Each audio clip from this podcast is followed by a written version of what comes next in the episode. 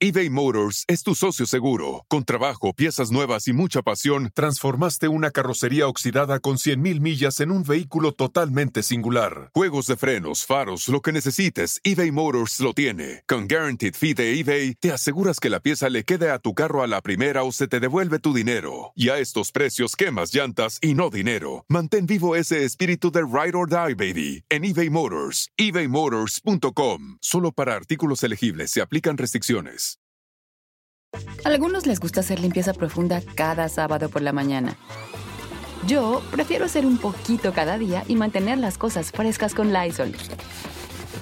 Las toallas desinfectantes Brand New Day de Lysol hacen súper conveniente limpiar superficies como controles remotos, tabletas, celulares y más, eliminando el 99.9% de virus y bacterias, con una fragancia que lleva tus sentidos a un paraíso tropical.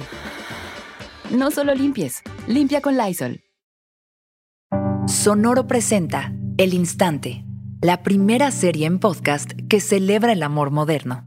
Ese amor en el que nunca sabes si vas a perder o ganar. Los mensajes no se contestan luego, luego, y ahora ya vio que lo vi. Pero el amor te llena, te rompe, te transforma y te atrapa en un instante. Escucha el instante en Spotify, Apple, Google o donde quiera que escuches podcasts.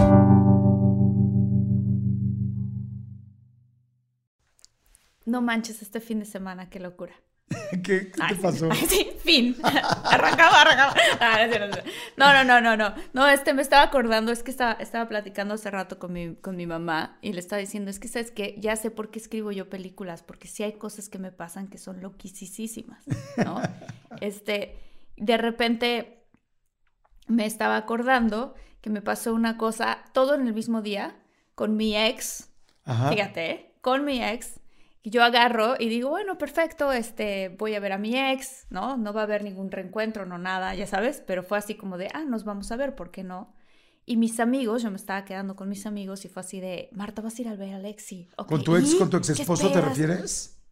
Con mi ex esposo, ajá, pero teníamos mucho tiempo de no vernos, ¿no? ¿Cuánto, Prox? Entonces, este, mm, como dos años. Ok.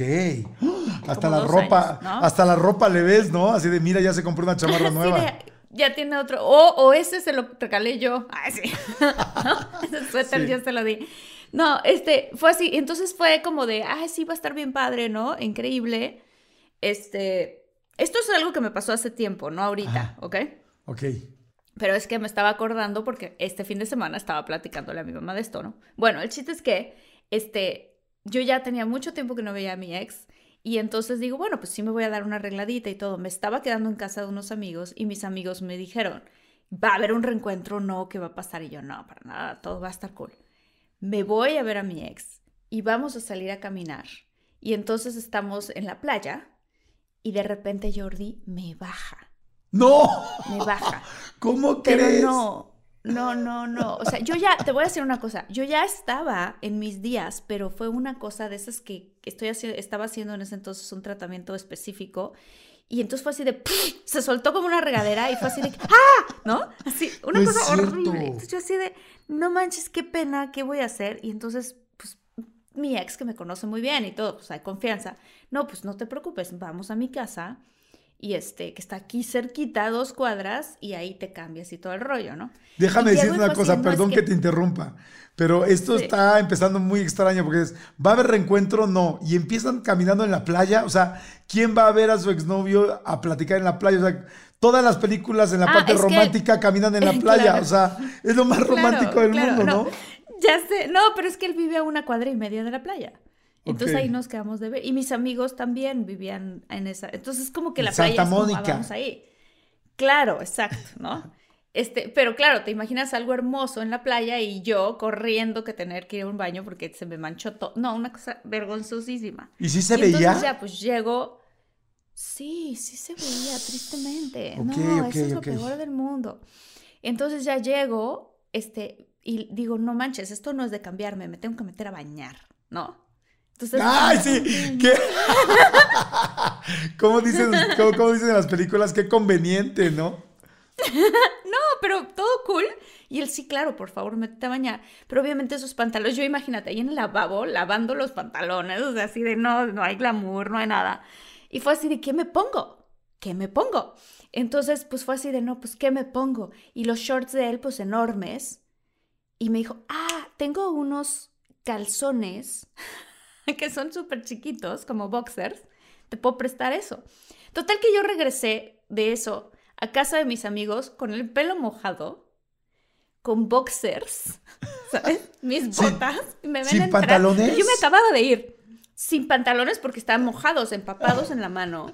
Yo con boxers. Y me ven entrar mis amigos y así como de, ¿qué pasó? ¿No? Te fuiste hace 45 minutos y regresas así. Hubo reencuentro. Y yo, no, no hubo reencuentro.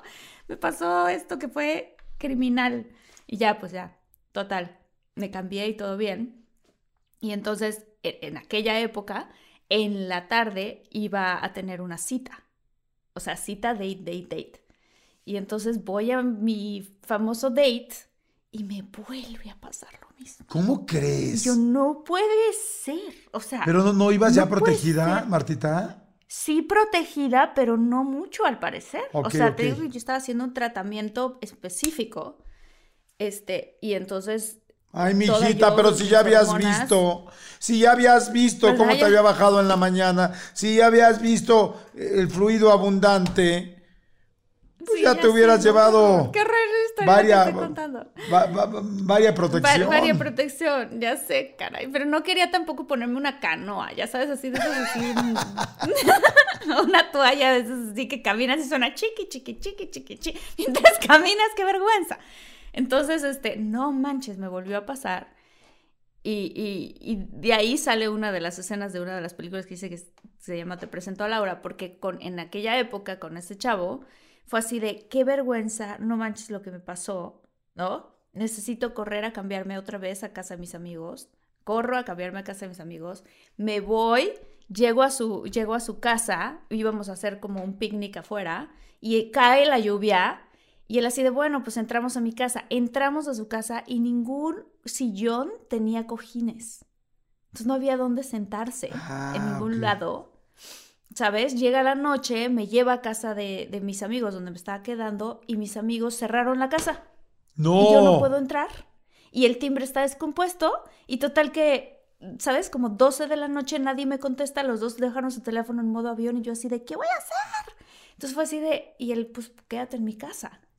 Pero no hay sillones, no hay dónde me duermo. No, pues en la misma cama, pero tú allá y yo acá, ponemos almohadas No. en medio, te prometo que me voy a comportar. Todo esto así, el mismo día, ¿ya sabes? Fue así de, ¿Cómo ¿qué locura? crees? Y bueno, tengo una escena que yo escribí en una película donde justamente los dos, este, el chavo y la chava, se van a quedar a dormir, no tienen de otra, en la misma cama, ponen almohadas en el centro y uno se acuesta de un lado y el otro se acuesta del otro, ¿no? Pero eso salió porque a mí me pasó en la vida real.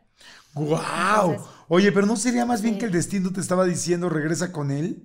O sea, es como si todo en la vida te estuviera apuntando en regresa, regresa, regresa. Es como primero te baja, primero en la playa, luego te baja, luego ven a mi casa, luego este, métete al baño, luego bañate, luego no tengo que ponerme, luego usa mis calzones otra vez, algo íntimo en tu parte íntima. Este, luego, luego ya vete, luego en la noche otra vez, luego quedamos a dormir. O sea, no juegues, o sea, es como, ¿sí? O sea, el destino les está diciendo tienen que estar juntos. Digo, quizá. Quizás, no sé. Qué No cañón. sé. Pero bueno, evidentemente no regresaron.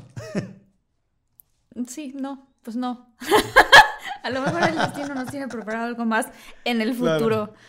En el Oye. futuro, sí. Oye, qué chistoso. Fíjate Oye. que me identifico mucho contigo porque yo también soy, pues bueno, como ya lo sabe la gente, pues de platicar muchas historias, ¿no? Pero mi hija, yo tengo tres hijos, ¿no? Este, el más grande que tiene 15, Regina que tiene 14 y un chiquito que tiene 7. Y Regina, que yo creo que va a ser productora y directora porque le encanta esto, me dice, papá, es que ya no te creo. Me dice, es que no te creo. O sea, Ay, ya me dice, a ti te pasa todo. O sea, te pasa todo. Y así lleva años diciéndome, ¿no? Es que no te creo. Ay, no. Ahora otra vez me vas a contar una historia tal. Ay, no, tal, tal. ¿no? Y yo, bueno. Y ya, no, la verdad es que no le había puesto mucha atención. Hasta que hace poco, algo de lo que le había contado lo vio. ¿No? Como que en un mes vimos dos o tres cosas que yo le había platicado. De, ay, mira, este fue el señor que te conté. Y el señor decía, hoy sí, ese día ya lo contó. O sea, como que le ratificaron todo, ¿no? Y entonces me dijo, Regina, Claro. no lo puedo creer, es que creí que en serio me mentías. Le dije, no, y me dice, es que, ¿cómo es posible que tengas tantas historias? Nadie puede tener tantas historias. Y entonces me quedé pensando, le dije, sí, le dije, por una cosa, le voy a decir, te voy a decir qué pasa. Creo que conmigo, porque yo también me quedé pensando, dije, pues es que sí, todo lo que cuento es verdad, pero pues ¿Por sí qué son me muchas pasan tantas cosas. cosas increíbles? ¿Por qué me Claro, pasa? sí, sí, entonces sí. dije, entonces entendí varias cosas. Le dije, uno, no soy penoso. Entonces soy muy aventado y hago muchas cosas. O sea, sí soy de aventado y de curioso y me meto y tal. Entonces, eso genera que te pasen más cosas que una persona que es más tímida y se queda sentadita. O sea, yo soy de los que si me dejan en un consultorio y se para la señorita y me deja una hora, me pongo a abrir los closets porque me aburro, porque soy ansioso. Yo Entonces- soy igual, Jordi. entonces, evidentemente, si abres los closets algún día te va a pasar algo, ¿no? O sea, digo, es un ejemplo nada más, ¿no? Claro. Uno, Te eso. van a caer todos los Claro. productos. así, ajá. Dos, Sí. tu trabajo y mi trabajo, hace rato lo platicábamos, son cañones porque nos llevan a tantos lugares, nos cambian el escenario, la gente, el grupo de personas de trabajo, las personas, en todos lados estás conociendo gente. El gobernador de no sé qué, el director, el dueño de la casa donde van a grabar, eh, la mamá del artista que vas a entrevistar. O sea, es tanta gente que entonces ya se juntan dos cosas. Yo soy aventado. Y además estoy todos los días cambiando de escenarios, de lugares y a veces de ciudades y hasta de países, igual que tú. Entonces, si llegas a Buenos Sí. Aires, pues en la noche vas a querer salir. No, es muy difícil que te quedes viendo Netflix porque estás en Buenos Aires y vas a estar dos Claro, noches. Claro. Es que sabes que, Jordi, la vida hay que vivirla. O sea, yo pienso eso. Hay que vivirla. Claro. Y sí, sí, también está padre ser aventado y sobre todo ser abierto a que te Exacto. puede pasar lo que sea y que es una aventura. O sea, yo Claro. lo tomo como, es una aventura. O sea, a mí eso que me pasó ese día, con todas esas cosas que me ocurrieron, fue así de, claro, es que es una aventura la vida.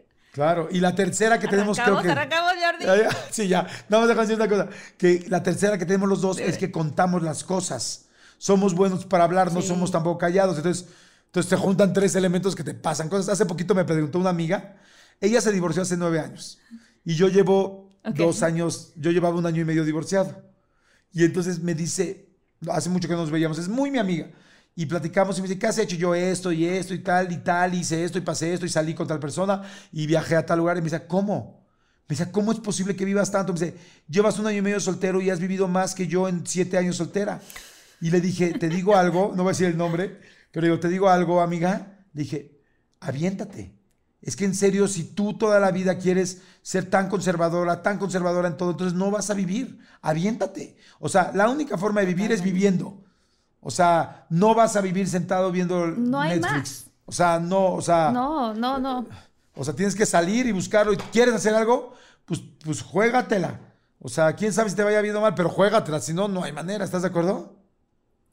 Porque sí, porque lo que seguro va a pasar es que vas a tener historias que contar. O Exactamente. sea, definitivamente. Te puede ir bien, te puede ir mal, pero vas a tener historias que contar. Exactamente. Y Sí, cosas que estoy de viviste. acuerdo. Oye, entonces, ¿qué me decías? de ¿Arrancamos? Arrancamos. Sí, arrancamos. Vámonos.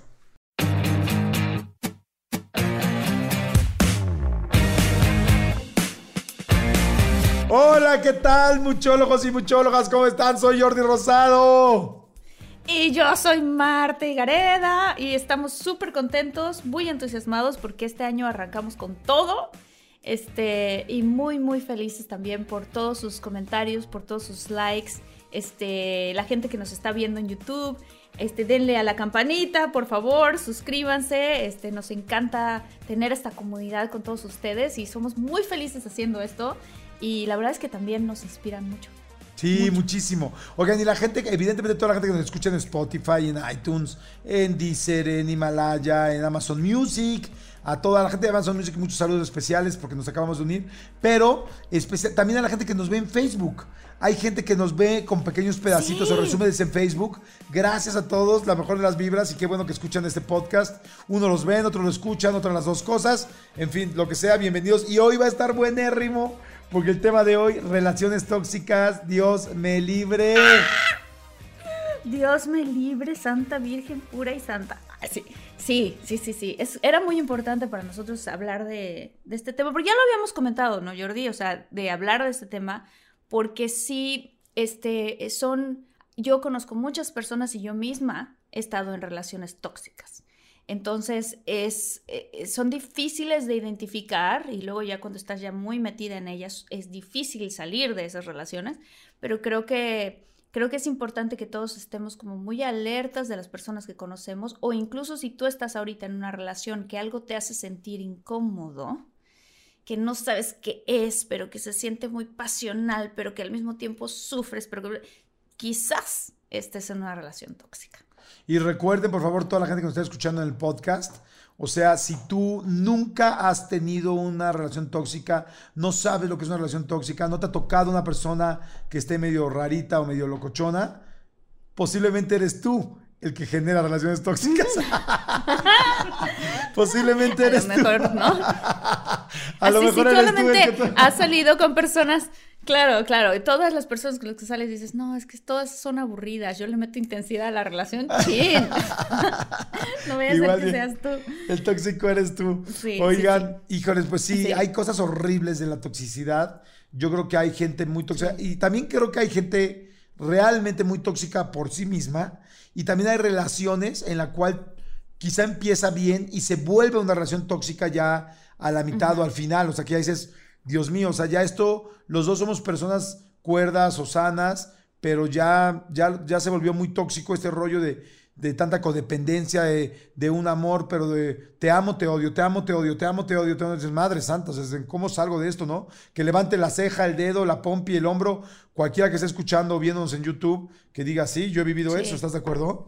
Sí, de acuerdísimo, de acuerdísimo. Y creo que incluso hay, hay momentos que uno puede decir, a ver, ¿cómo identifico? si mi relación es tóxica o no, que vamos a, vamos a hablar con, con una psicóloga millennial, le digo yo, este, que nos va a explicar mucho más de eso, pero creo que una de las cosas para, para poder empezar a identificar si estás en una relación tóxica o no, por lo menos, por lo menos para mí es, por ejemplo, una clave que es una alerta roja, roja, roja, roja, es que estés con una persona que te empiece a hablar mal de tu familia y de tus amigos. Las personas tóxicas quieren eh, eh, alienarte de las personas que son tu, zona como apapachadora y tu zona como que te impulsa como individuo.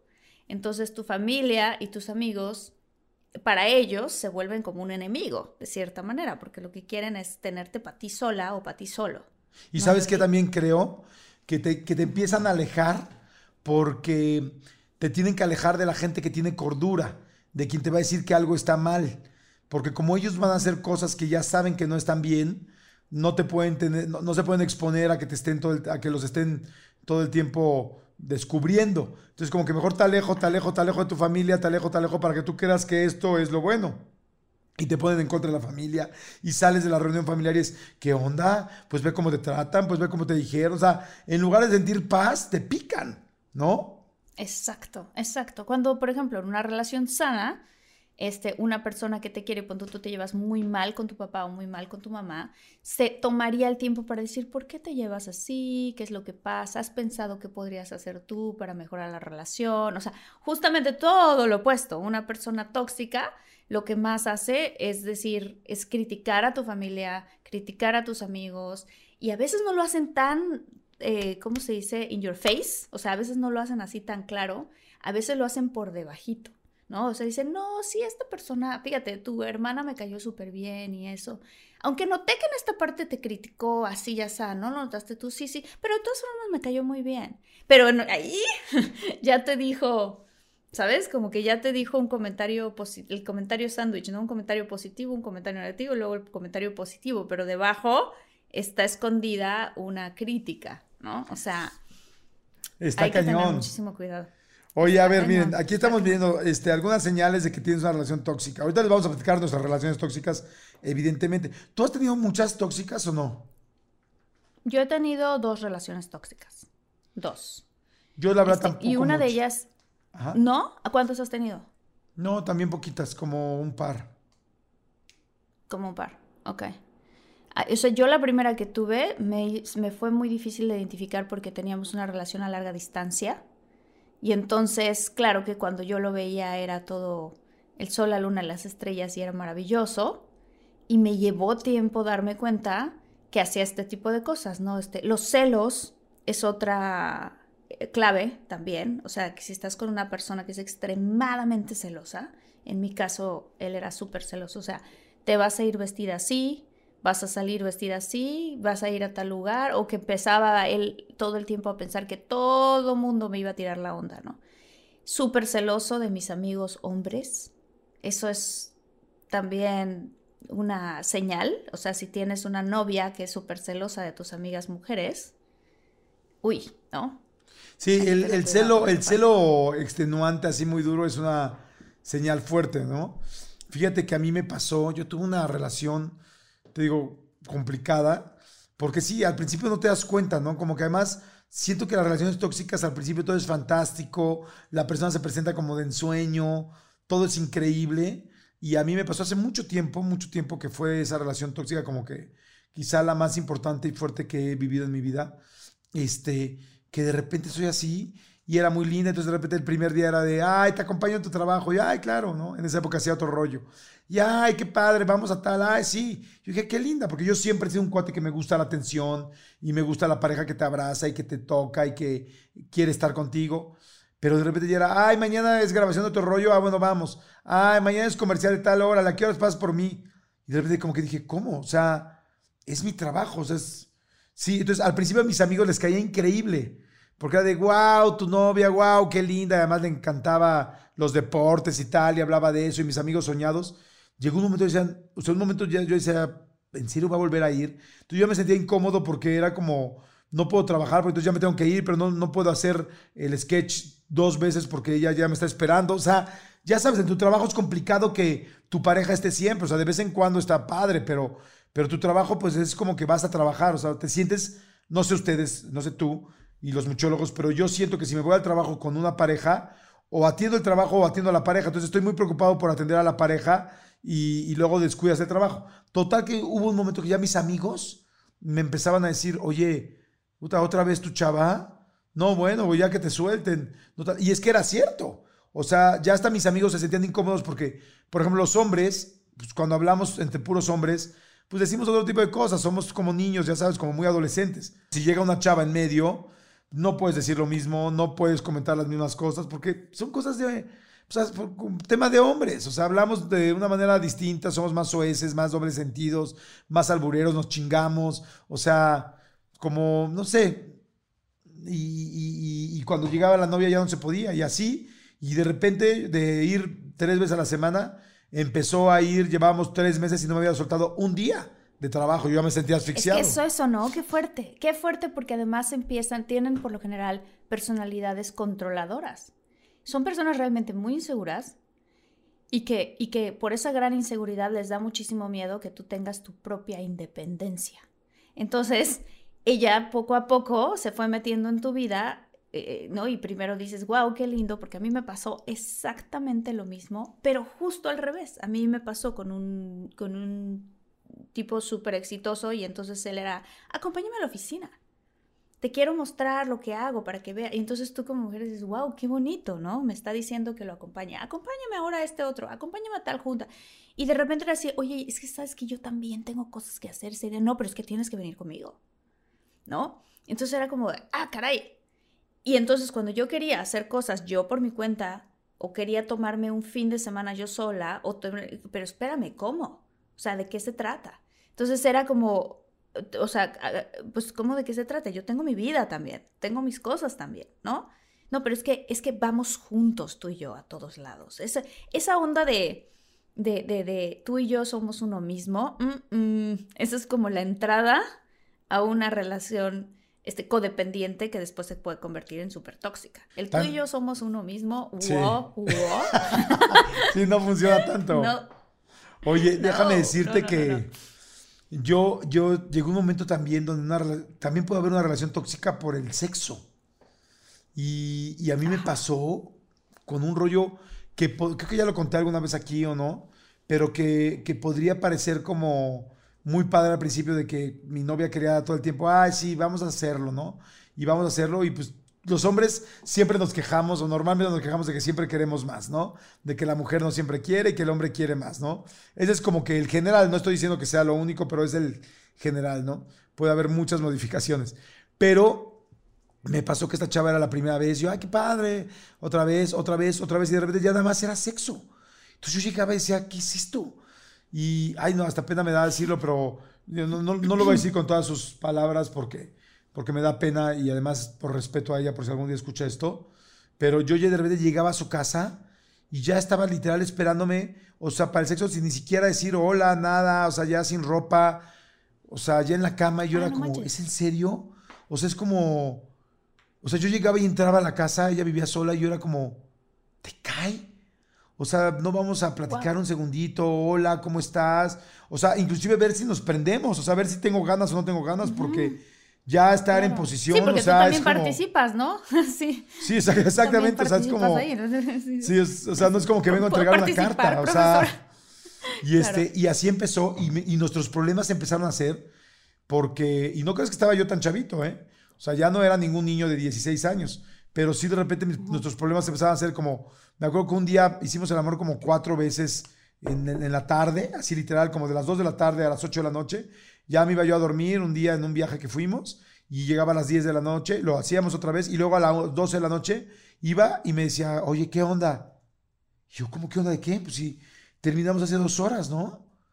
Y me decía, no, ¿sabes qué? Es que, este, no, qué mala onda, que no te importa, la sexualidad es muy importante en una pareja. Dije, corazón, lo hicimos seis, cinco veces o seis veces, o sea, en lo que, No o sea, humanamente estoy muerto, o sea, esto ya no lo levanta ni una grúa, o sea, ya en serio, ya esto no va a funcionar, o sea, este, este pajarito está dormido, o sea, ya no, o sea, ya no puedo. O sea, a- como dicen, a, a este canario ya le pusieron la tela, ya ves que luego les ponen tela a los canarios en la noche, las abuelitas Sí, así sí, como Para que se duerman. para que se duerman Sí, y que nadie los moleste. Dije, ya no. puedo. Y se enojaba y se peleaba y luego me empezó a decir groserías.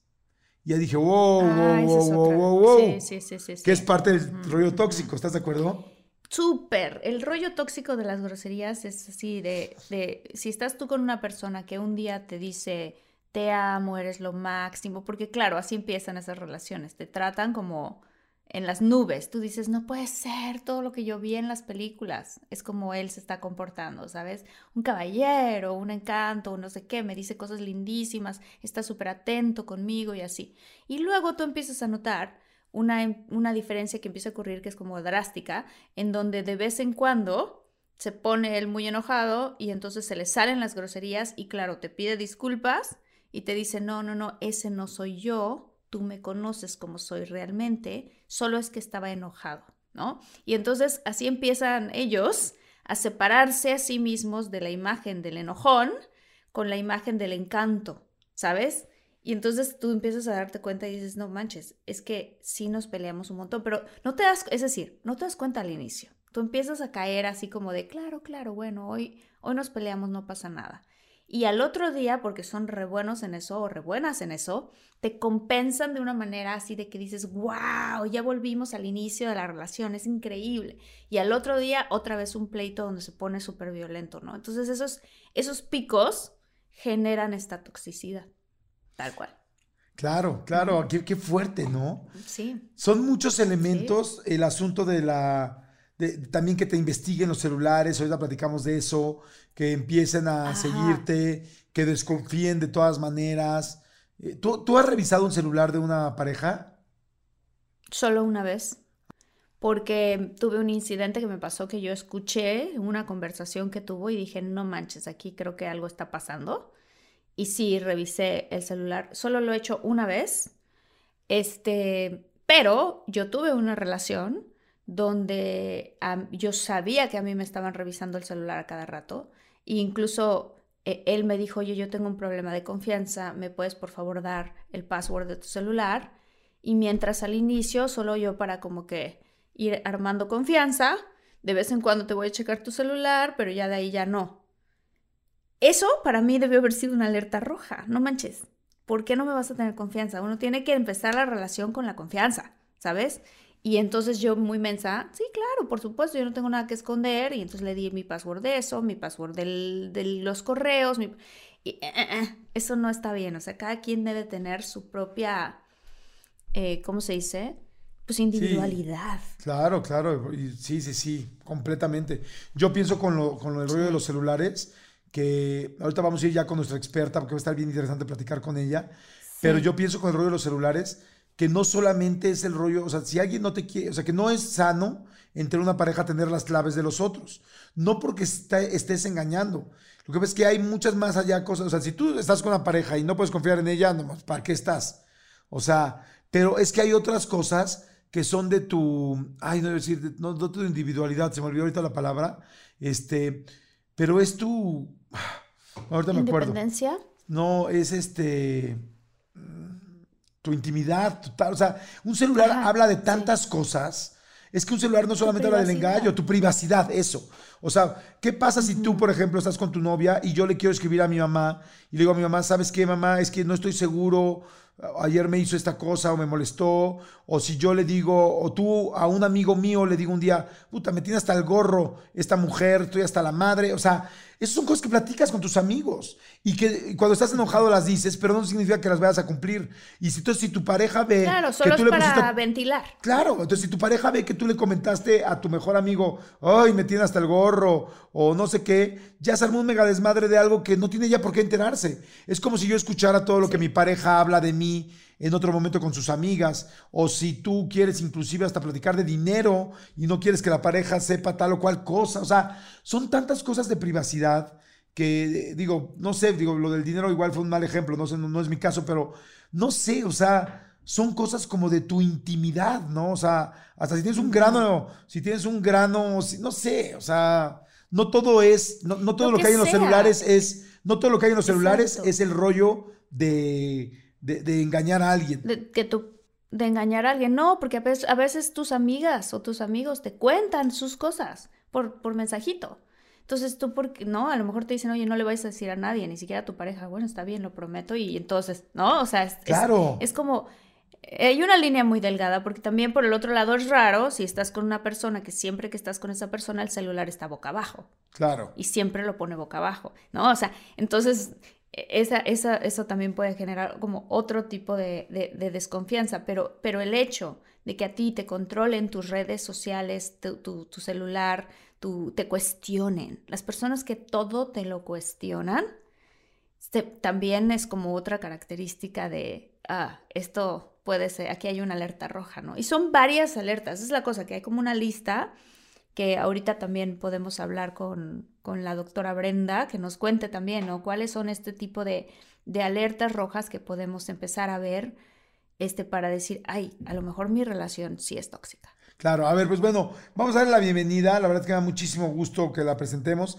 Ella es licenciada en psicología, se dedica a dar terapia bajo el método psicoanalítico a nivel profesional. Este, bueno, es una fregona, pero además algo que me encanta este, algo que me encanta es lo que dijo Marta, es una mujer muy joven, es millennial, conoce y era nuestro objetivo. Queríamos a alguien muy actual que sepa los problemas que están pasando ahorita con las, este, pues con las parejas más nuevas, porque algunos ya, ya cargamos broncas del pasado, pero es que todos los medios han cambiado y las situaciones han cambiado, hasta, los, hasta por los likes ya te puedes dar cuenta si alguien tiene problemas o no, o sea, porque ya, ya cuando te empiezan a cuantificar los likes y por qué le dijiste y por qué no le diste y por qué no tal y por qué no pones dos. Ah, que claro, le este, diste corazón, le diste like a tal persona y a tal persona y entonces, sí, eso, o sea, se vuelve una, una, eh, una, son cosas como muy importantes que hay que poner muchísima atención.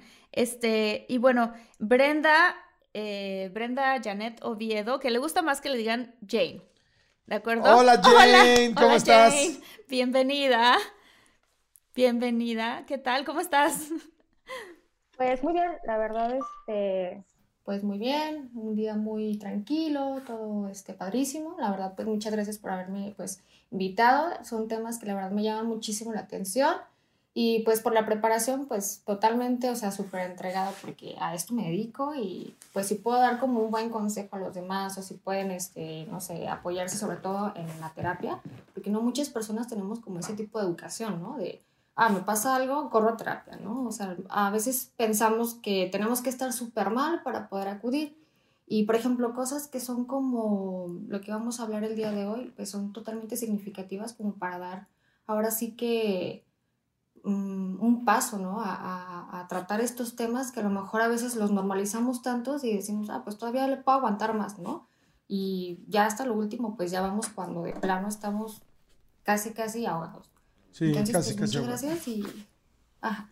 Entonces, este, pues no sé, ahora sí que... Adelante. Oye, mi querida Brenda, pues bienvenida. primero, ¿qué es una relación tóxica? O sea, ¿quién es una, ¿qué es una relación tóxica? ¿Todo el mundo tiene relaciones tóxicas o no necesariamente? ¿Y es de dos, es de uno? ¿Qué es una relación tóxica? Pues mira, la relación tóxica, pues en general la vamos a manejar como aquella relación en la que, pues, los individuos están involucrados, pero de cierta forma eh, no tienen como una conciencia conciencia plena o son incapaces precisamente de impedir hacerse el daño, ¿no? Por muy general el, concepto. Eh, pues parte de lo que ustedes mencionaban también eh, se pueden dar tanto en parejas, como se pueden dar en, la familia, como se pueden dar en los amigos, como se pueden dar en, pues, en, el trabajo, ¿no? ¿Por qué? Porque pues son los ambientes en los que nos estamos desarrollando. Entonces, si nosotros no somos capaces de hacer como estas visualizaciones, hacer un poquito como más observativos en el ambiente en el que nos estamos desarrollando. Oigan, si están buscando un nuevo celular, please, please, please, no vayan y agarren la primera oferta que les pongan enfrente. ATT le da sus mejores ofertas a todos. Sí, a todos, ¿eh? A ti, que tu tiempo en el teléfono sube cada mes. Y a ti, que ni siquiera tienes redes sociales. A ti, que hablas toda la noche con tu pareja. Eres de los míos, ¿eh? Y a ti, que sigues haciendo swipe para encontrarla. A ti, que el 80% de tus fotos son de tu mascota. Y a ti, que si no subes foto en el gym, no cuenta la ida. A ti, que también tienes selfies con todas las celebridades. Y a ti, que tampoco te creen que grabaste un video de un ovni. ATT le da sus mejores ofertas en todos sus smartphones a clientes nuevos y existentes, porque conectar lo cambia todo. Las ofertas varían por dispositivo sujeto a términos y restricciones. Visita att.com o una tienda para más detalles eBay Motors es tu socio seguro. Con trabajo, piezas nuevas y mucha pasión, transformaste una carrocería oxidada con 100.000 millas en un vehículo totalmente singular. Juegos de frenos, faros, lo que necesites, eBay Motors lo tiene. Con Guaranteed Fee de eBay, te aseguras que la pieza le quede a tu carro a la primera o se te devuelve tu dinero. Y a estos precios, quemas llantas y no dinero. Mantén vivo ese espíritu de Ride or Die, baby, en eBay Motors. ebaymotors.com. Solo para artículos elegibles se aplican restricciones pues eh, es muy difícil poder notar como todas estas manías o todos estos elementos que nos van indicando focos rojos, ¿no? A lo mejor, por ejemplo, eh, tú dices, ¿no? Pues como que la familia va a ser tóxico si la familia siempre está ahí contigo, si la familia eh, es todo para ti, ¿no? Pero hay elementos que sí nos van indicando que la familia a veces sí tiene como ciertas conductas y patrones que una, se van arreglando a nosotros y nosotros les vamos este, compartiendo con los demás, pero nosotros mismos como lo normalizamos no nos damos cuenta de esas situaciones y podemos eh, pues usarlo de una manera negativa hacia los demás o lo mismo, ¿no? Recibirlo también nosotros, porque no somos capaces de poner límites porque está normalizado. Ahí está lo fuerte, lo que acaba de decir, no somos capaces de poner límites, ¿no, Martita? Ahí es donde está grueso. Sí, ahí es donde está fuerte porque ahorita, por ejemplo, lo que decía Jane es, claro, no había pensado en este punto, pero sí, también en tu familia puedes llegar a tener relaciones tóxicas, ¿no? Con tus hermanos o incluso con, con algún papá o alguna mamá que te puede, que te puede estar afectando muchísimo. Este, y con la pareja, pues como uno quiere sentirse enamorado, quiere sentirse apapachado, quiere sentirse feliz, pues no pones límites, al contrario, los empiezas a quitar. O sea, esos límites sanos que uno tenía, este, siento yo que uno los empieza a quitar por el, por el, por el bien del amor. O por la relación. Entonces, a ti te gustaba ir con tus amigas o ir con tus amigos y tienes un novio que es más controlador y que quiere que estés más tiempo con él, tú al inicio dices, wow, es porque me ama un montón y claro que quiere que yo esté ahí, pero de repente se empieza ya a volver a esta como obsesión de que estés conmigo todo el tiempo, todo el tiempo, todo el tiempo. Y entonces uno no logra distinguir como esta, esta como una señal de que puede ser una relación tóxica. ¿Qué otras, qué otras habría, Jane, que nos, que nos puedas decir y a todos los muchólogos que nos escuchan, para, para que ellos también puedan pensar, a ver, ¿mi relación será que es tóxica? Porque a lo mejor es una relación que se siente muy bien, que puede ser como muy pasional, pero que quizás este, no se den cuenta que está este nivel de toxicidad. Mira, aquí en las relaciones sobre todo pasa algo muy interesante, ¿no? Que porque juega mucho lo que nosotros percibimos dentro de cada ambiente, como les estaba platicando. Eh, por ejemplo, una de las dinámicas súper interesantes de este tipo de relaciones es la realidad que se va formando, ¿no? Esa realidad la va construyendo precisamente los individuos involucrados, ¿no? Entonces, eh, digamos, eh, para todos, todos tenemos un cierto grado de realidad, ¿no? Que es como el día a día que tú vives, que es donde tú te desarrollas.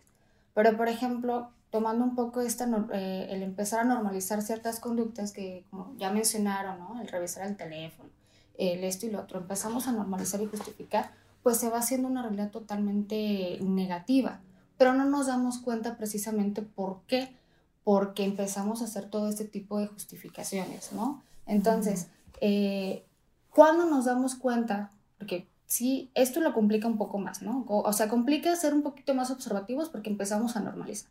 ¿Cuándo nos empezamos a dar cuenta que estamos, por ejemplo, en un ámbito totalmente tóxico? Cuando está afectando la estabilidad emocional y social de cada individuo. O sea, nos puede afectar en conjunto como pareja o como grupo social, ya sea trabajo o familia, pero también nos puede eh, afectar socialmente, ¿no? Parte de lo que tú decías si te están revisando todo el tiempo el celular, pues ya te vas también quitando de, no, pues ya no le hablo a mis amigos, ya no le hablo a esto, lo otro, porque pues no vaya a ser que, a, no sé, mi pareja vaya a malinterpretar algo y yo voy a evitar eso. Entonces hay unas justificaciones que hacen esta, eh, que vamos a empezar a normalizar y se genera esta realidad totalmente confusa, ¿no? Por ejemplo, Jane, ahí, hay que tener, ay, perdón, discúlpame que te interrumpí, ¿hay qué deberías hacer?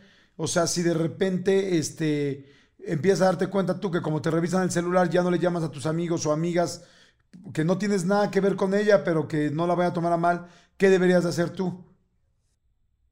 Pues es que es un es una cuestión de comunicación, ¿no? Tal cual. Porque, por ejemplo, hay personas eh, dentro de la pareja que tienen este acuerdo de, sabes que yo no te estoy ocultando nada, aquí tienes mi teléfono y mis contraseñas, ¿no? Y no pasa nada. Pero hay que recordar que todos los acuerdos son eh, reestructurables y evaluables, ¿no? A lo mejor hoy sí, a lo mejor hoy no. ¿Por qué? Porque al final de cuentas, el hecho de que estemos dentro de una relación no significa que eh, dejo de ser, no sé, Jane y soy por mi pareja, ¿no? O sea, como tú decías, hay privacidad que sí se tiene que respetar por, por, esto de los acuerdos, ¿no? Hay que reestructurarlos y, y evaluarlos precisamente porque, pues a lo mejor sí y no, pero es una cuestión totalmente de, confianza y comunicación. Si no se tiene eso dentro de la relación, pues va a ser imposible que, que yo pueda, eh, por ejemplo, tener como estos acuerdos o que yo pueda eh, expresar a mi pareja, ¿sabes qué? Mira, es un amigo, no pasa nada, porque tampoco tenemos que caer en el hecho de tener que explicar todo, ¿no? Porque también se vuelve algo tóxico. O sea, tendrías que decir algo así como,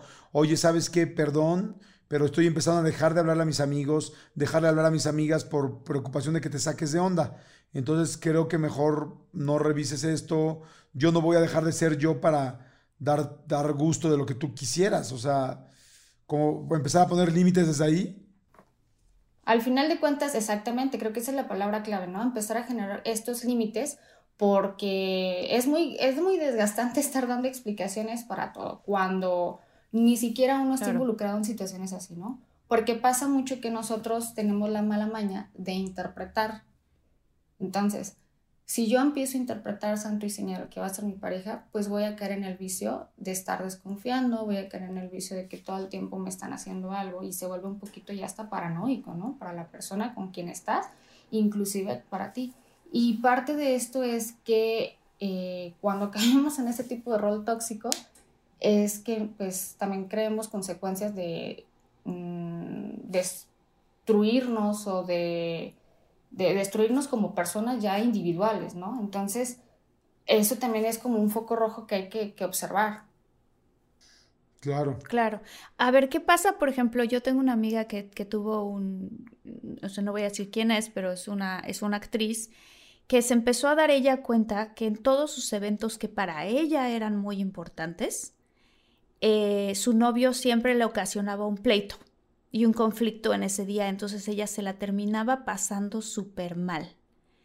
Em, ¿Por qué las personas tóxicas generan este tipo de cosas? Porque todos lo hemos vivido, ¿no? Desde desde, no se trata que sea una premiera en el caso de ella, ¿no? Pero, pero desde una fiesta, un bautizo, el día de tu cumpleaños, un, este, un evento familiar y que tú dices, no manches, estoy muy emocionado, muy emocionada por este día y por algún motivo esta persona lo termina haciendo acerca de ellos, ¿no? O de ella. este, o sea, ¿a qué, a qué se debe que, que, que, que, tienen esta, este impulso las personas que pueden llegar a ser tóxicas? Pues es que parte también de la misma interpretación, ¿no? Porque, por ejemplo, eh, los factores dentro de este tipo de relaciones eh, van desde lo individual allá en conjunto con la pareja, ¿no? ¿Qué quiero decir con esto? Por ejemplo, cada persona tiene elementos psicológicos propios, cada persona tiene un cierto grado de inmadurez este, emocional, este, si no se tiene la conciencia de la identidad o de la individualidad este, propia, pues es muy difícil eh, tener ahora sí como más visualizado este tipo de situaciones, que es lo que les platicaba, ¿no? Yo empiezo a normalizar todo este tipo de conductas. ¿Por qué? Porque no hay una madurez emocional. No sé responder a cierto tipo de situaciones. Entonces yo de mis, de mis angustias, de mis frustraciones, de todo este, de este sentir, por ejemplo, en el caso de, de, tu amiga, ¿no? que le están controlando, por decir así, este, yo empiezo a generar una, una frustración individual y se la estoy proyectando tal cual a esta persona. ¿Por qué? Porque a mí no me gusta, a mí no, a mí no me agrada, no quiero que pase esto. Entonces uno empieza a generar todo este pensamiento y lo va proyectando a la pareja. Entonces, ahí pues ya es como una situación de dos, ¿no? O sea, ¿quién está permitiendo y, y por qué no solucionar también como individual este tipo de, de, frustraciones, ¿no? O sea, yo, no, yo por sentir miedo no lo tengo que contagiar o lo tengo que pegar a, con quien estoy. Puedo comunicar, ¿sabes qué? Porque esa sería como la parte de la madurez, eh, eh, que diga, de la madurez emocional, ¿no?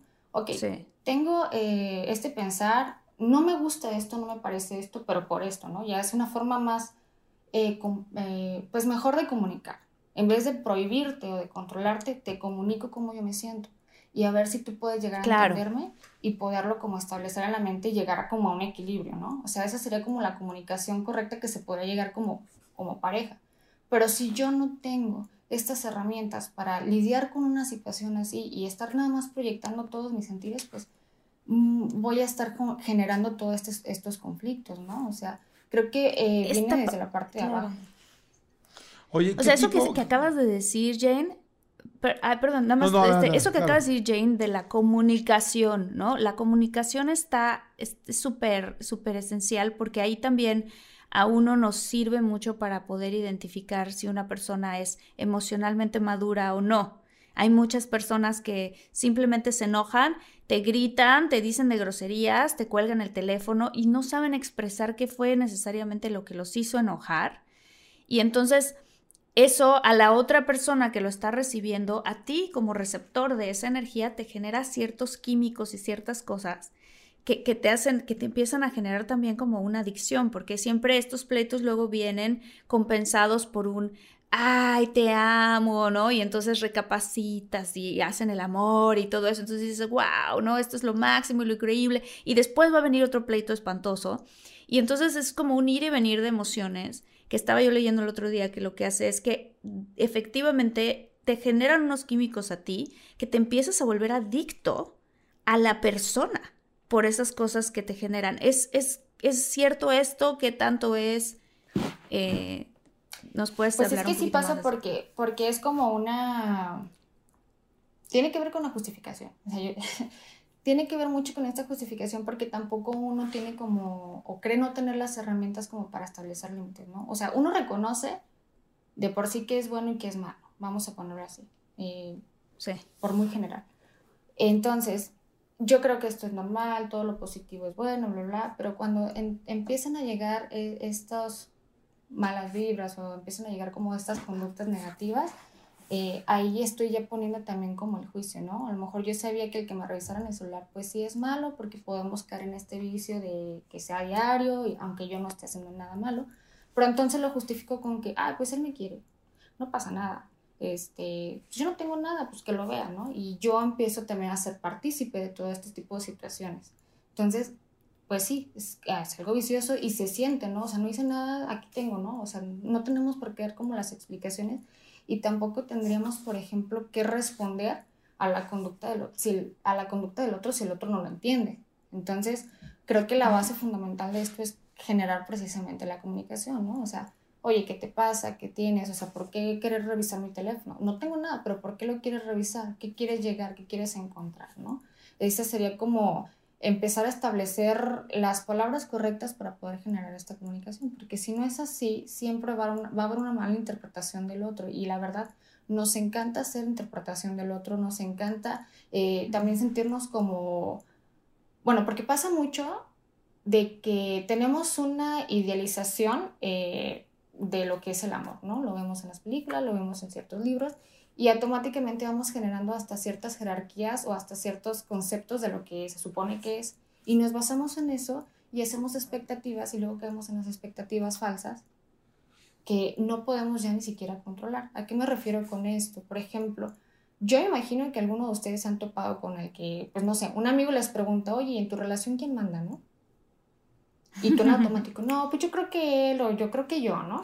Entonces, aquí la pregunta es, a ver, ¿por qué tiene que mandar a alguien y quién te dice que tiene que mandar a alguien? Entonces, todo este tipo de relaciones se, va, se van basadas en ciertos constructos que los hacemos parte de nosotros y reaccionamos parte de todo este tipo de constructos, que no debería de ser así. Entonces, a lo que tú me estabas diciendo ahorita de que sí es bueno, o sea, reaccionamos, ¿por qué reaccionamos de esta forma? Porque también tenemos como estos ideales, ¿no? Tanto sociales como lo que queremos llegar y a lo mejor nada más en nuestra pareja nos fijamos lo bueno, pero dejamos de lado toda esta parte de los defectos, ¿no? Entonces, este, ahí también es como, pues, ser un poquito más observadores en qué queremos y qué podemos, este, querer cambiar, ¿no? Oye, Brenda, una pregunta, ¿qué tipo de relaciones tóxicas hay? Sé que hay gente que es narcisista, que hay gente que es sociópata. ¿Qué tipo de relaciones tóxicas hay para que la gente sepa?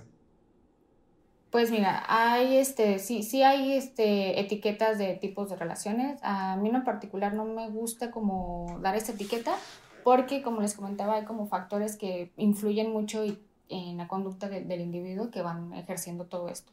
Pero, por ejemplo, la, hay desde relaciones codependientes, que son todas esas personas que pues generan este miedo a no estar solos, que generan este miedo, por ejemplo, de de no tener o encontrar a la persona ideal, ¿no? Y que con quienes están los tienen que retener porque a lo mejor sí es, a lo mejor no es. Y por ejemplo pasa mucho que el que yo esté yo tengo una necesidad de amor, ¿no? Digamos, y lo tengo que estar exigiendo constantemente, eso también genera esta codependencia, ¿no? Y el exigir totalmente una exclusividad que pasa mucho esto. O sea, tú tienes que estar al 100% conmigo 24 horas. Sí, está bien que tengas amigos, pero yo soy tu mejor amiga, ¿no? O sea, no vas a tener un mejor amigo más que yo. Entonces, eso es como parte de la exclusividad. Eh, ese sería, por ejemplo, en el caso de las relaciones codependientes. Que también existe una que es la de la independencia, ¿no? A lo mejor no se escucha mucho este término, pero sí, sí es real. ¿Qué quiere decir esto? Eh, son, las, son las personas que, por ejemplo, pues sí, ¿no? Son como muy autónomas, este, súper eficientes en, en, lo que hacen y así, pero al momento de estar como en una relación, tienen una mala interpretación de estar. ¿Qué quiere decir esto? Que el estar compartiendo quién soy, el estar eh, diciéndote mi día a día, el estar eh, platicándote así abiertamente de lo que hago y no, te da control a, a mi pareja de hacer conmigo lo que quiera. Y lo que yo menos busco es que me controlen, ¿no? Esa sería la, la, relación tóxica de independencia. O sea, uno mismo va creando ese pensamiento de no, es que me van a controlar. O sea, si yo le digo, ay, ¿sabes qué? Así me fue en mi día, desayuné y esto y lo otro, al rato me va a querer controlar las, las salidas, ¿no? Los desayunos, ¿no? Quiero es que a mí me controlan. Ajá. Entonces no se abren, o sea, no se abren contigo, son demasiado independientes. Ajá, son este, demasiado independientes y eso, pues la verdad sí causa, por ejemplo, un, pues un, un disgusto hacia la pareja con quien estás, porque pues es como, bueno, la otra pareja, o sea, se puede preguntar, ¿no? Pues con quién estoy, ¿no? O sea, ¿qué le gusta, qué no, hasta ese grado pueden llegar, o qué le regalo, porque pues no dice mucho, o, o sea, puede generar como este tipo de conflictos. También están, por ejemplo, relaciones de menosprecio, donde la relación está basada en broma, chistes, juicios que se dan dando pues uno con el otro, ¿no?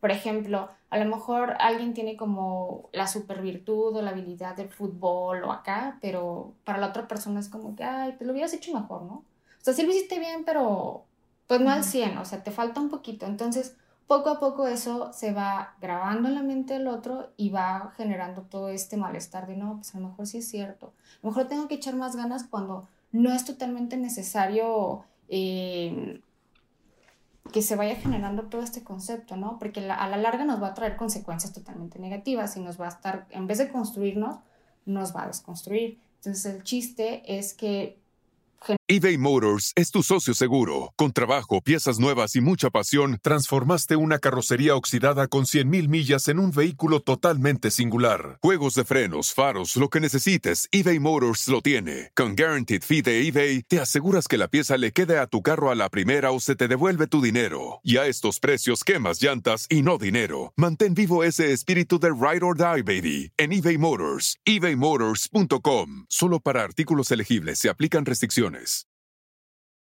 Algunos les gusta hacer limpieza profunda cada sábado por la mañana. Yo prefiero hacer un poquito cada día y mantener las cosas frescas con Lysol. Las toallitas desinfectantes de Lysol hacen súper conveniente limpiar superficies como controles remotos, tabletas, celulares y más, eliminando el 99.9% de virus y bacterias. No solo limpies, limpia con Lysol éramos límites precisamente para no tener como que lidiar con ese tipo de cosas y poder ver estos focos rojos. Oye, aquí hay gente muy agresiva, ¿no? Yo he escuchado de mucha gente que de repente tiene una pareja que los empieza a minimizar y acuérdate de cómo cuando te conocí, acuérdate de dónde te saqué, este, tú, ay, por favor, tú cómo vas a saber eso, este, ay, es para gente o que... así como, ¿quién te va a querer? Así, ¿quién te va a querer? ¿No? E-, Esos como comentarios pasivo-agresivos y que a veces ocurren en pleitos, pero a veces ocurren normal en una plática, ¿no? Que te empiezan a programar de cierta manera como... Yo, yo tenía un amigo que tenía una, una, esposa muy guapa, muy, muy guapa, y, este, y cada vez que salían, él le decía a ella, o sea, iban a ir a un evento, no sé, a una cena, y ella se arreglaba, salía, no solo no solo era guapa, se arreglaba muy bien, y salía y él le decía, ¿qué? ¿No te vas a arreglar? ¿No te acuerdas del tipo de mujeres que van a ir a la fiesta? O sea, en serio, siempre se lo decía. Y yo decía, oye, qué mala onda. O sea, porque yo veía cómo había una agresión, porque creo que a veces las agresiones con palabras y con ese tipo de juicios eh, pueden doler más que hasta un asunto físico, ¿no, Brenda? Sí, claro, o sea, es parte también de, la, de las manifestaciones que se van dando de la, de, dentro de, la, de este tipo de relaciones, porque, por ejemplo, sí hemos escuchado las manifestaciones de, de violencia, ¿no? Y podemos este, tener violencia física, violencia sexual, violencia psicológica, que precisamente esta parte que tú comentas entra en la psicológica, ¿no?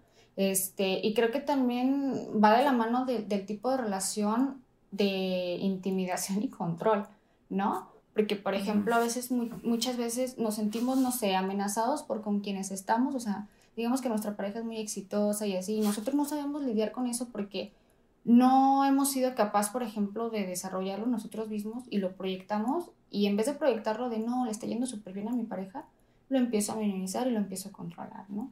O sea, si a mí no me va bien, a ti tampoco te va a ir bien, a ti tampoco te va a ir bien, o sea, aquí somos parejos, ¿no?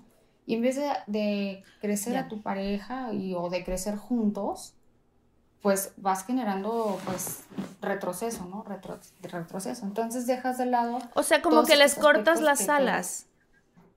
¿No? O sea, como que las personas así te van cortando las alas porque si a ti te empieza a ir bien, les da a ellos o a ellas una inseguridad muy grande, ¿no? No vaya a ser, claro. Y entonces, y también el sarcasmo, creo que el sarcasmo es bien peligroso luego en las relaciones, ¿no? O sea, está padre tener muy buen sentido del humor, pero, pero no sé qué piensas tú con respecto al sarcasmo en este sentido. Por, pues es que depende, por ejemplo, cómo, cómo se ve dentro de la relación, ¿no? Porque, por ejemplo, entrarían en el menosprecio. Si es un sarcasmo constante, constante, constante, constante, que poco a poco va a, tomando, no sé, de tus habilidades. Ay, es que como que te falló, por ejemplo, en el caso de alguien que es súper experto en el fútbol, ay, como que te falló esto, ¿no? Ay, pero, va, pero vas muy bien. O sea, son comentarios pasivo-agresivos, vamos a decirlo así. Y que tú en su momento dices, ay, pues es que mi pareja es muy chistosa, muy graciosa, ay, es que así es pero a la larga, pues como tú decías, ¿no? Te lo vas grabando y se queda y tú dices, oye, pues sí es cierto, o sea. Y son situaciones o indicios que son invisibles, ¿no? Y son visibles ya cuando, pues te digo, estamos como súper arcados o de plano decimos, no, pues es que no soy buena en esto, ¿no? O sea, la, los conflictos de relaciones de pareja no nada más es como estar peleando con tu pareja constantemente, sino, por ejemplo, que tú también te visualizas, o sea, llegaste a tu relación, estaba súper bien y empiezas a, a, ser partícipe de todas estas conductas o consecuencias y de estar súper feliz, de haber estado súper motivado, pues ya llegas a un punto en el que estás todo decaído, constantemente en depresiones, pues son consecuencias precisamente de estos eh, focos invisibles, ¿no? Que los vamos permitiendo, pero a larga, larga sí nos están, pues ahora sí que arrastrando hasta ya tenernos en un punto, un punto súper crítico, ¿no? Claro. Entonces, este, yo, yo creo que sería eso. Oye, Jane, ¿y, dónde, y cómo se acaba una relación? ¿Cómo, ¿Cómo puede uno salirse de una relación tóxica? Pues, por ejemplo, en terapia, que yo lo he visto con, con ciertos de mis pacientes, o sea, yo en sí no manejo como la terapia de pareja, pero, por ejemplo, hay demandas de mis pacientes que van relacionadas a este tipo de situaciones, ¿no? Eh, en terapia lo que nosotros nos enfocamos precisamente es que la persona sea capaz de visualizar el problema. ¿Cómo? Mediante el discurso, ¿no? Por ejemplo, ellos llegan y te dicen, no, pues es que mira, yo tengo constantemente pleitos con mi pareja, esto y lo otro. Oye, pero ¿por qué es el pleito, no? Por esto y por lo otro. Entonces te van desmenuzando más o menos la situación y, lo que se ve en terapia es precisamente de, a ver, aquí lo importante es que tú te des cuenta que está pasando una situación y que esta situación te está llevando a, a este punto crítico. Entonces, una vez que el paciente ya es capaz de poder ver el problema y que ahora sí está súper abierto a poder hacer algo de ese problema, eh, se busca que se genere esa conciencia. Ok, ya sabes que te están diciendo cosas negativas. ¿Qué vas a hacer con esas cosas negativas? ¿Te las vas a creer o, o vas a empezar a generar límites, no? Aquí pasa de dos. O aprendes a comunicarte con, tu con la persona con quien estás o contigo mismo o también eres capaz y libre de tomar las decisiones de, sabes que esto no es bueno para mí, listo, ¿no? se busque que el paciente pueda llegar a, ese punto para que no, no tenga una repercusión, este, pues ya grave, ¿no? Porque hay, si hay personas que son viciosas a este tipo de relaciones, ¿no? La verdad, sí, sí existen, son reales y eh, son, es muy difícil, por ejemplo, de, de hacerlas conscientes, porque son patrones que, como les decía, son partes de estos factores que generan eh, ambientes así, ¿no? Los elementos psicológicos eh, o psicosociales nos impulsan a hacer así hasta veces, ¿no? ¿Y se puede salir o siempre, o afuera, o sea, se puede salir uno solo o necesariamente necesitas terapia? Pues ahora sí que lo ideal, bueno, yo siempre voy de la mano de que si algo le funciona al paciente, pues adelante. El chiste es que él quiera lograr ese cambio, ¿no? El chiste es que él, él quiera buscarlo, ya sea con, con los amigos o, o, de verdad, ya si necesita una, una, a un profesional, pues adelante. O sea, no, no estoy peleada con que ah, tiene que ir con el profesional, pero aquí lo importante es que quiera, pues, lograr un cambio, ¿no?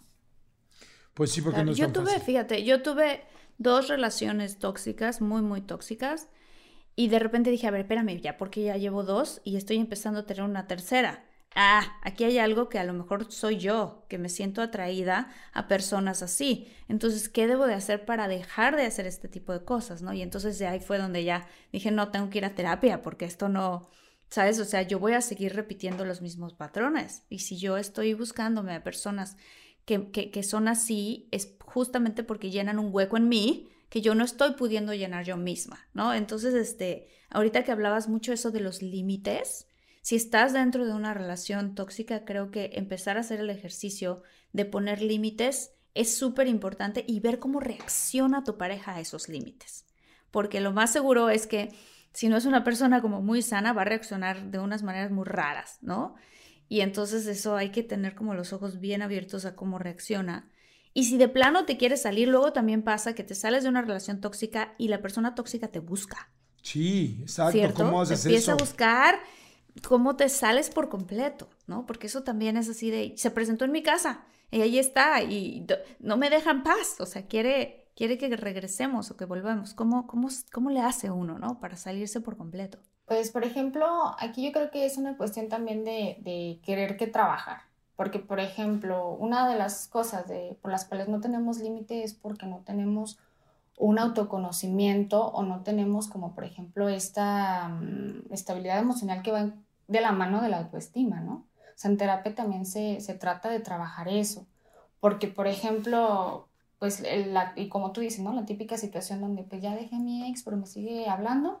Y tú sabes que es súper tóxico, que ya no tienes que estar ahí, pero te genera, ay, es que tengo que estar con él, ¿por qué? Por esto, es que lo quiero, es que él me quiere, es que nadie me va a querer como él.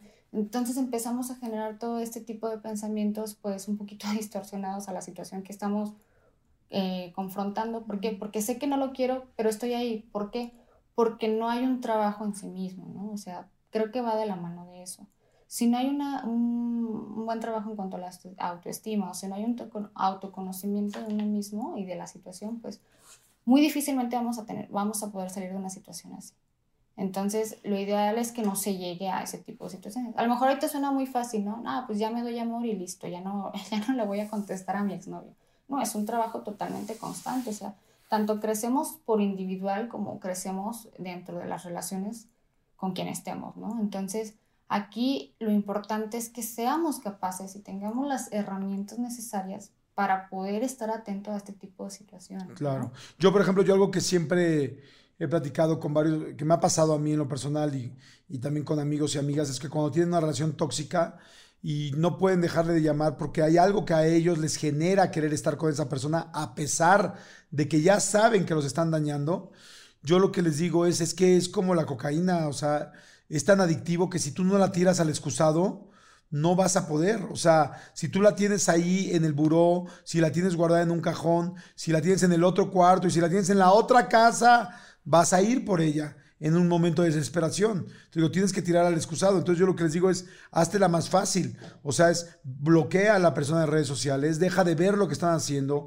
deja de estar siguiendo. Eh, si hay otra cuenta que quizá no es la de ella, pero que aún así ves todo lo que está haciendo, no veas esa cuenta, este, deja de hablar por teléfono, no, no contestes los mensajes, porque entonces empezamos a contestar un mensajito, luego el otro mensajito, luego bueno tantito, porque en el fondo hay algo que a ti te hace querer regresar con esa persona, porque también estamos lastimados algunos, también estamos, eh, tenemos nuestros propios este, cosas que crecer, nos faltan herramientas, y yo creo que yo creo que en lo personal, cuando dices Jane, este, pues sí está fantástico poder tomar terapia. Muchas veces necesitas una terapia para poder liberarte de alguien real y muchas veces, quizá algunas veces podrás solo, pero no es tan fácil solo, esa es la verdad. Este, porque los, luego los amigos, desde mi punto de vista, cada quien te da diferentes este, consejos, uno no bueno, otro malo, este, y, al que le, y al que no le quieres pedir consejos, es al que sabes que te va a decir la verdad al que sabes que te va a decir, a ver, y a ese le sacas la vuelta y le sacas la vuelta y le sacas la vuelta porque sabes que te va a decir. Entonces, yo creo que sí es complicado. Este, estuvo muy interesante, mi querida Jane. Muchas gracias por tus datos, por tu información, por todo. Y, este, y pues yo creo que hay que hacer una segunda parte de, de este, relaciones tóxicas porque pues hay mucho que decir realmente. Cómo salir, cómo identificarlo desde el principio, cómo, cómo tratar de salirte lo más rápido posible antes de enamorarte o cómo hacerle cuando ya estás hasta los tuétanos de, amor, ¿no? Sí, sí, sí. O sea, eh, y eso, eso que decías también, que, que el autoconocimiento y también saber qué alertas rojas cuando, por ejemplo, cuando uno se enamora, deberíamos hacer un programa de esto, tal cual, ¿no? O sea, cuando tú te estás empezando a enamorar, ¿qué cosas debes de empezar a ver desde el inicio que puedas decir, ay, creo que esta persona puede ser, ¿no? Un poco tóxica o no, o así, porque luego a veces cuando uno se da cuenta, ya estás adentro de la relación ya estás súper metido y ya te lastimaron horrible porque son pequeños como la manera en la que va funcionando, creo yo, es que te van lastimando tu autoestima poco a poco y luego por eso ya no sabes cómo salir o quieres regresar. Porque, porque te hicieron un daño y sientes que tú solo sin la persona no vas a poder, ¿no? Salir adelante, porque crearon esa, esa especie como de fusión súper codependiente. Y, eh, exactamente. Este, pero bueno, hoy, eh, y si, si te quieren eh, localizar, Jane, ¿dónde te pueden buscar? ¿En ¿Dónde estás en tus redes sociales? Si alguien quiere consulta contigo, porque ahora ya el mundo ha avanzado padrísimo y todo se puede hacer por Zoom también, entonces puede ser por cualquier parte del mundo. Este, la gente que, que nos, todos nuestro, nuestro grupo increíble, nuestra comunidad, dónde te pueden localizar, si tienen ellos mismos o conocen a alguien o algún amigo alguna amiga que digan, híjole, ¿sabes qué? Es que esta amiga mía o yo mismo estoy en una relación tóxica, me parece, y necesito terapia o necesito ayuda. ¿Dónde te localizan? Ok, pues ahorita estamos manejando la página de Instagram, se llama Bren Psicología-bajo para todos. Este, ahorita estamos en una restauración precisamente para darle como un poquito más de información a la página, estar retroalimentando. Súper, súper, súper. Qué interesante, no manches, es que yo tengo también muchas cosas que contar porque yo tuve relaciones tóxicas, este, no, pues no sé si, ya, sí, incluso de experiencias de, de, nosotros, ¿sabes? O sea, y de, y de cómo, cómo poder salir de ahí, si es que pudimos salir, cómo lo hicimos, ¿sabes? Todo ese tipo de cosas porque lo que decía, creo que yo es, es un tema en donde mucha gente a veces no lo sabe, pero tiene uno la sospecha cuando te empiezas a dar cuenta que que no estás del todo contento y que tu autoestima se va bajando y dices, ¿por qué es? Y a veces puede ser porque estás en una relación así. Entonces, este, pero bueno, pues muchísimas gracias. Gracias, Beren, muchísimas gracias. No, pues muchísimas gracias a ustedes por darme eh, el espacio de, implementar un poquito con, con, esta información y pues espero que ahora sí que muchos de, de, los que nos están escuchando pues tengan la oportunidad de acercarse a la ayuda profesional y ahora sí que pues no están solos, ¿no? O sea, siempre hay una manera de cómo poder lograr las cosas y de poder este, accionar, ¿no? Entonces no es tarde y pues es todo. Muchas gracias. Gracias, que estés muy bien, muchas gracias. Gracias. Oiga, y a todos los muchólogos y muchólogas, este, hay cosas bien lindas, bien lindas que nos están pasando. Por ejemplo, ¿se acuerdan que hicimos un programa con Omar Chaparro? Este, hicimos otro programa con los mentalistas de cómo luchar por tus sueños y de cómo sacar adelante. Pues padrísimo, porque por ejemplo, Carly Yáñez nos habló, muchóloga, y dijo, ella decidió luchar por sus sueños gracias a, nuestro, a ese episodio y abrió su canal de YouTube y dijo, voy a echarle con todo gracias al episodio de Omar Chaparro y de los mentalistas. Padre. Padrísimo. Y también Alex Noriega decidió dejar su trabajo y cumplir su sueño de tener su propio negocio gracias a los episodios de cómo lograr tus sueños. Entonces, qué bonito, qué padre, qué padre, me emociona muchísimo porque, como dicen en la, en la vida, ¿no? O sea, si puedes tocar a una persona o darle algo positivo, es que estás haciendo algo bien. Entonces, este, pues nos emociona muchísimo esta comunidad que tenemos. Muchísimas gracias a todos. Saludos enormes a Luis Gutiérrez Estrada, Eduardo Porras, Héctor Estrada Cervantes, nuestras redes sociales arroba de todo guion bajo un mucho. Y los que nos quieran escribir algún correo, este es contacto de todo un mucho arroba gmail.com. Exactamente, muchas gracias a toda la gente que nos escucha y a la gente que nos escucha y nos ve en YouTube. Como decía al principio mi querida Martita, pónganle en suscribirse, ya saben que es completamente gratis. Además, bueno, pues ahí en la en la campanita, activan la campanita para que sepan cuando subimos material y también síganos en Facebook, en todas nuestras redes sociales. Gracias, Martita. Te quiero. Yo también, te quiero mucho, mucho, este, mucho. Bye, muchólogos. que sigue. Bye, muchólogos. Chao. Chao.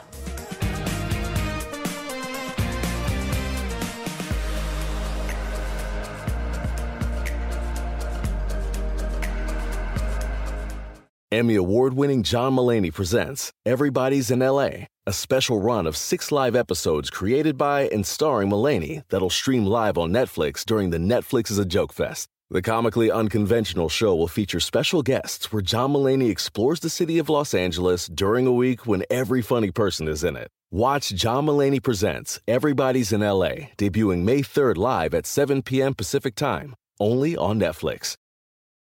Algunos les gusta hacer limpieza profunda cada sábado por la mañana. Yo prefiero hacer un poquito cada día y mantener las cosas frescas con Lysol. El limpiador desinfectante Brand New Day de Lysol limpia y elimina el 99.9% de virus y bacterias. Y puedes usarlo en superficies duras y no porosas de tu hogar con una fragancia que lleva a tus sentidos a un paraíso tropical. No solo limpies, limpia con Lysol.